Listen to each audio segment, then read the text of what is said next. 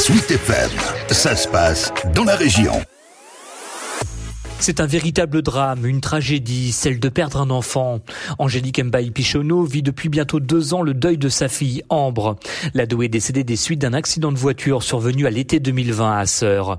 Et le conducteur, mineur au moment des faits, a dû s'expliquer devant le tribunal pour enfants de Blois jeudi 19 mai.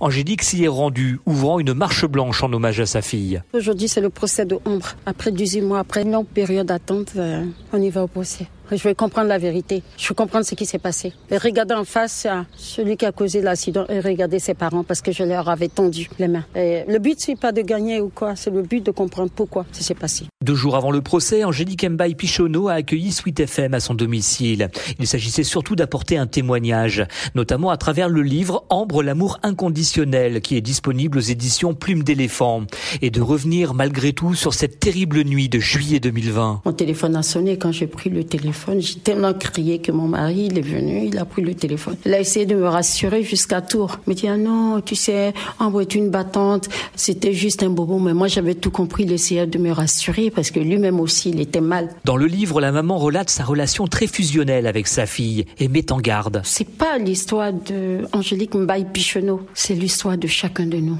Chaque vivant doit s'inspirer de ce livre-là pour se dire, nous ne devons pas laisser tomber une maman ou un père qui a perdu son enfant. Parce qu'on ne maîtrise pas, on ne maîtrise rien. Tout peut arriver d'un instant à l'autre. Outre l'écriture de ce livre bouleversant, Angélique a aussi créé l'association Les Étoiles de Ambre Emmanuel. Cette association a pour but d'aider des mamans, aller dans les écoles, dire aux enfants, à 15 ans on peut mourir. Et c'est ce que j'ai écrit dans mon livre.